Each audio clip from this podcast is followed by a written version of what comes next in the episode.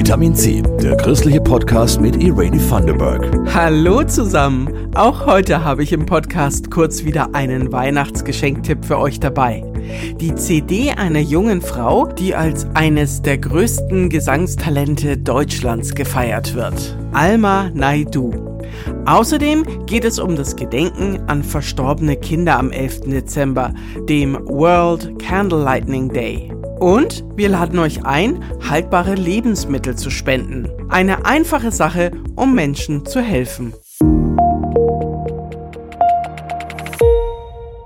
Anderen Menschen kurz vor Weihnachten helfen. Das geht im Dekanat Erlangen im Moment echt einfach. In vielen evangelischen Kirchen von Tennenlohe bis Bayersdorf stehen Körbe, in die ihr haltbare Lebensmittel und Weihnachtsgebäck reingeben könnt. Auch einige Kindertagesstätten und das Uniklinikum sammeln mit. Die Lebensmittel werden dann an die Kundinnen und Kunden der Tafel Erlangen weitergereicht. Timo Lechner und Jasmin Kluge berichten. Wir bitten alle Kirchengemeinden oder eben die Gemeindeglieder um haltbare Lebensmittel, vor allem Kaffee, Tee, Nudeln, Konserven, weil das die Sachen sind, die wir kaum von den Supermärkten abholen können, weil da ja das MHD nicht zwingend so schnell abläuft sagt Elke Bollmann, Leiterin der Tafel in Erlangen, eine Einrichtung der Diakonie. Mit MHD meint sie das Mindesthaltbarkeitsdatum.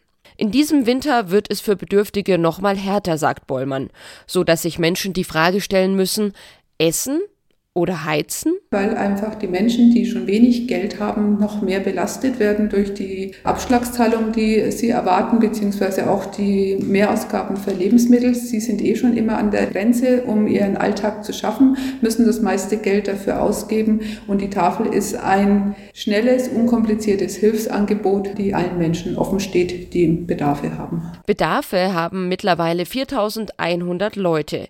Jeder von ihnen darf sich alle 14 Tage anstellen für Lebensmittel in den Ausgabestellen in Erlangen, Büchenbach und Herzogenaurach. Noch Ende Februar waren es nicht mal halb so viele Menschen. Nun sind auch viele geflüchtete Menschen aus der Ukraine dabei.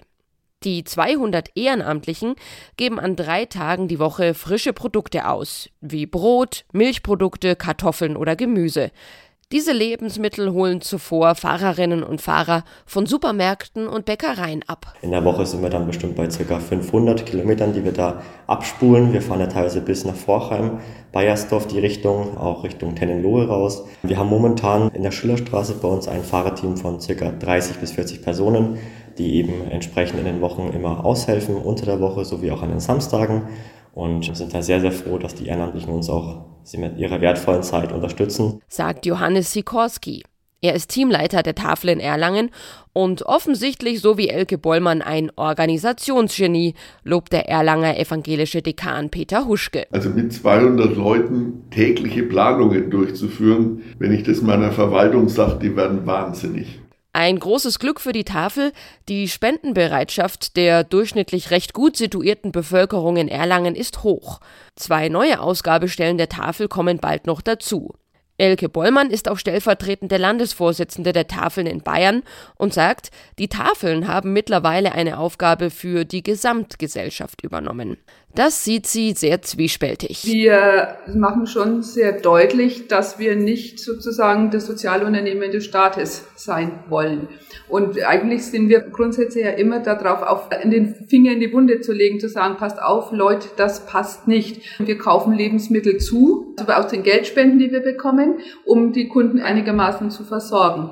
Aber eigentlich sind wir ja Lebensmittelretter und keine Lebensmittelverteiler. Die Weichenstellung für eine andere Versorgung durch die Politik fehlt, sagt Elke Bollmann. Wir sind die Mahner, aber ziehen uns halt nicht raus, weil wir die Leute allein lassen wollen. Neue Helferinnen und Helfer sind übrigens immer willkommen.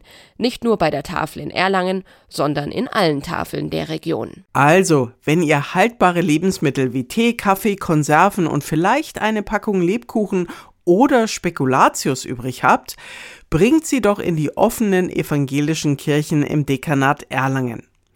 Da stehen Körbe bereit. Die Sammelaktion, die läuft noch bis Sonntag, 18. Dezember. Und wenn ihr weiter weg wohnt, alle Tafeln können Unterstützung gebrauchen. Googelt einfach die Tafel in eurer Nähe. Wenn man die Sängerin Alma Naidu googelt, steht da sowas wie eines der größten Gesangstalente der Republik. Und ihr erstes Album Alma ist in den Top 10 der Jazzcharts gelandet. Klingt also nach einer guten Geschenkidee für Weihnachten, oder? Christoph Leferz hat Alma Naidus Konzert in der Nürnberger Egidienkirche besucht.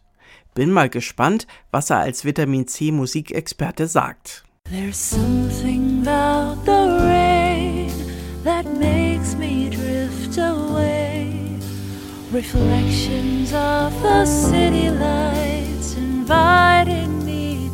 Alma Naidu aus München mit Something About the Rain. Stimmt, das war ein regnerischer Abend am Freitag vor acht Tagen. Ja, der Song war vor allem einem warmen Sommerregen gewidmet. Also vielleicht nicht sowas, was heute fällt, irgendwie was zwischen Schnee und Regen. Und in der Kirche war es auch bitterkalt, aber knallevoll. Stimmung richtig gut für Jazzfans quasi ausrasten und dann der Song Walberla. Under auburn leaves at dawning on a hill we're all alone.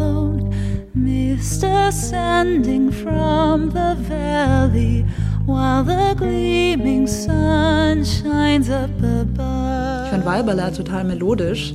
Walbala als Wort kommt nicht vor im Stück, es ist auch nicht auf Fränkisch, das kann ich nicht. Genau, und also der Ort ist einfach irgendwie total inspirierend. Wir waren bei Sonnenaufgang oben und da kam Nebel aus dem Tal. Ich frage immer, wenn wir irgendwo Konzerte spielen, wer denn das Walbala kennt. In Prag hat es, glaube ich, keiner gekannt. Aber meistens kennt es dann doch irgendjemand. Und ich glaube, wenn ich heute frage, werden es wahrscheinlich alle kennen. Alma Naidu spielt Klavier und komponiert ihre Stücke selbst. Zwölf Songs sind auf ihrem Debüt Alma, es heißt Seele. Take a look inside your mind to see why your heart is going wild. Thoughts wasted trying to figure out your life. Der Song Hard Pace, Herztempo, vielleicht eine Anspielung auf Herzschrittmacher. Da geht es um den Künstlerberuf an sich, dieses Streben nach viel Adrenalin und auch einfach viel unterwegs sein und so weiter, was natürlich total Spaß macht, aber auch einfach auf die Gesundheit gehen kann. Beim Künstlerdasein ist Alma Expertin. Ihre Mutter ist Opernsängerin, der Vater Dirigent, aber es war kein Druck da, dass Alma das auch machen müsste. Ich fand das immer total schön. Ich durfte oft auch mitreisen und habe deswegen auch schon im recht frühen Kindesalter viele verschiedene Länder gesehen, wo mich meine Mutter mitgenommen hat. Wenn ich von der Schule kam, waren die Eltern dann da und abends dann ging es quasi in den Job auf die Bühne. Ich hatte dann das große Glück, dass meine Großeltern auch in München gewohnt haben. Dann konnte ich abends bei denen sein. Hold on to me till you find your own peace. Und dann gab es noch die anderen Großeltern. Meine Großeltern wohnen in einem Kloster, Kloster Kirchberg, bei Neuchner Haus. Mein, mein Opa war Michaelsbruder auch. Meine Großmutter ist, ja, hat ein sehr großes Gottvertrauen und das fand ich schon, schon früher immer sehr schön. Ja, kam wie, wie glaube ich, bei vielen in der Pubertät, wenn man dann anfängt zu zweifeln und zu hinterfragen und vielleicht so die eigenen Zugänge zu finden. Inzwischen, also ich, ich glaube auf jeden Fall an irgendwas dass da noch mehr ist, was auch immer das dann ist. Im Interview ist Alma Naidu sehr offen und auf der Bühne sagt sie mutig, was ihr seit zwei Jahren täglich auf der Seele liegt. Jazz ist einfach noch total männerdominiert. Es kommt mir manchmal so vor, als würde der Jazz so 50 Jahre hinter der anderen Welt liegen. Also auch wenn man es mit der klassischen Musik vergleicht, mit klassischen Orchestern, die es inzwischen jetzt alle einfach gut geschafft haben, dass es durchgemischt ist. Bei den meisten Jazzkonzerten sind halt nur Männer auf der Bühne und man ist durch diese Männerdominanz immer wieder mit unschönen Situationen konfrontiert. Ich selber aber auch von Kolleginnen immer wieder Sexismus oder dass man als Frau halt dann doch irgendwie reduziert wird auf das Outfit, was man trägt.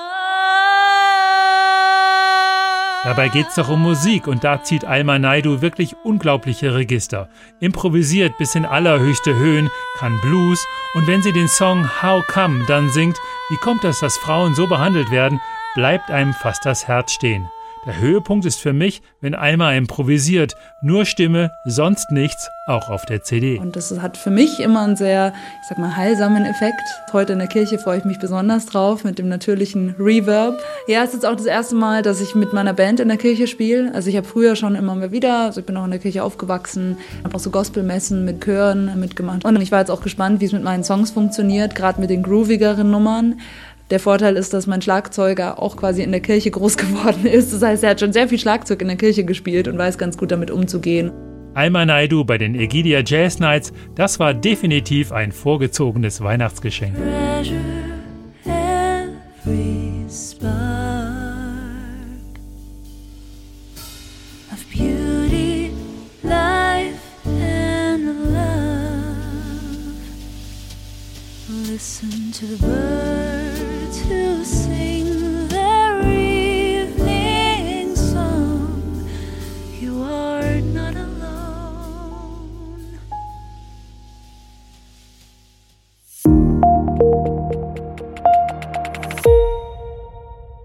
Jedes Jahr am zweiten Sonntag im Dezember stehen Kerzen in den Fenstern von Familien, die ein Kind verloren haben.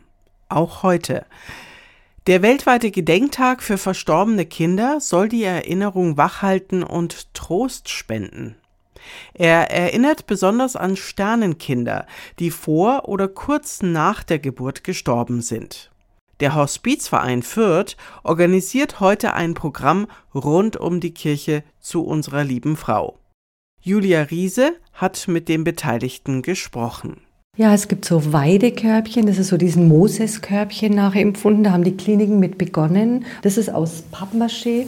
Da kann man ganz toll auch Abschied nehmen mit den Eltern, zum Beispiel, dass sie die Hände noch bemalen mit Acrylfarbe und dann ihren Abdruck auf das Särglein geben, um das Kind nochmal wie zu ummanteln. Die Großeltern mit, die Geschwister mit. Bestatterin und Trauerbegleiterin Heike Agnello arbeitet bei Bestattungen Burger in Fürth. Es gibt dort einen eigenen Raum, in dem Menschen, die ein Kind verloren haben, den passenden Abschied planen können. Das Licht ist warm, die Einrichtung gemütlich. Für Eltern von Sternenkindern gibt es von Ehrenamtlichen selbstgenähte, winzige Kleidungsstücke. Oder hier, das ist was ganz Besonderes. Also das haben wir tatsächlich wir entwickelt, das gibt es gar nicht. Es gibt die Möglichkeit, dass Kinder unter 500 Gramm, also Sternenkinder, können die Eltern auch mit nach Hause nehmen. So. Soll ich jetzt in einer Urne, die hier so hart ist, irgendwo mein Kind hinstellen? Dann haben wir gedacht, okay, es geht nicht. Dann haben wir ein Kuschelsäckchen entwickelt da kommt die Urne rein und es ist so kuschelig, dass die Eltern dann ihr Kind da drinnen herzen können und umarmen können. Das ist wunderschön. Der Trauerbegleiterin ist es wichtig, dass Familien, in denen ein Kind gestorben ist, auch gesehen werden. Gerade Eltern von Sternenkindern stoßen immer wieder auf Unverständnis und Sätze wie wird schon wieder. Es war doch noch gar nicht geboren oder du hast ja noch ein anderes Kind. Um zu sensibilisieren, ist sie bei der Aktion des Hospizvereins am World Candlelighting Day dabei. Es ist nicht gewürdigt, dieser Schmerz, und damit kann man ihn würdigen und auch gut ins Leben dann integrieren, wenn man sich dem stellt.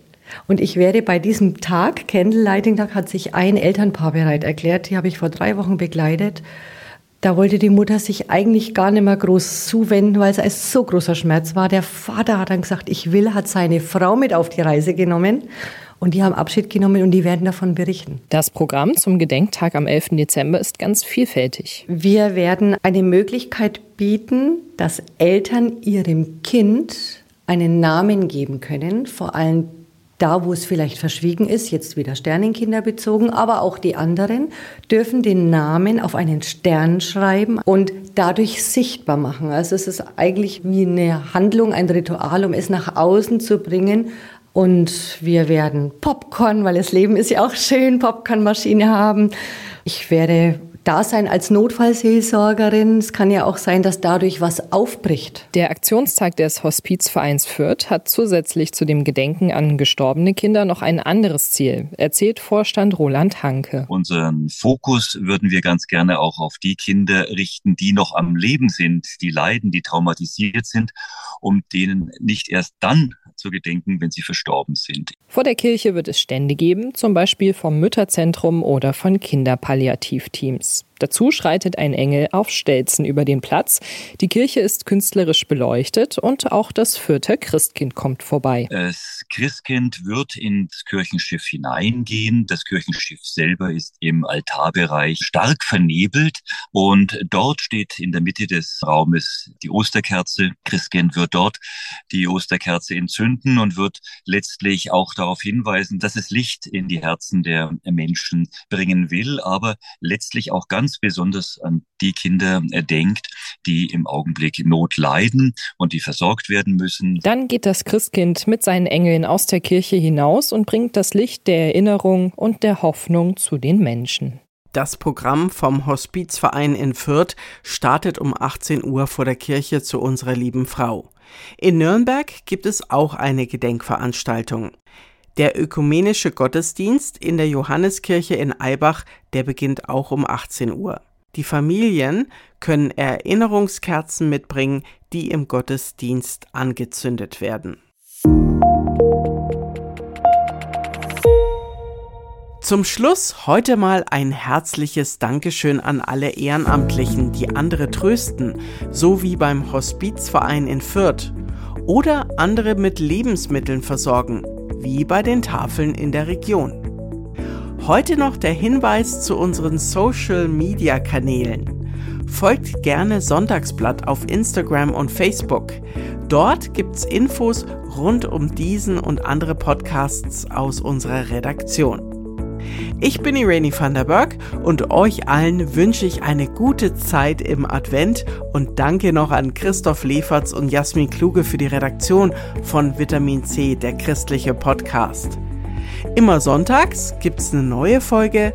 Aktiviert die Glocke, dann wisst ihr immer, wenn die neue Folge draußen ist. Das war Vitamin C, der christliche Podcast. Für Fragen oder Anmerkungen schreibt uns an pod-vitaminc.epv.de. Vitamin C, jeden Sonntag neu.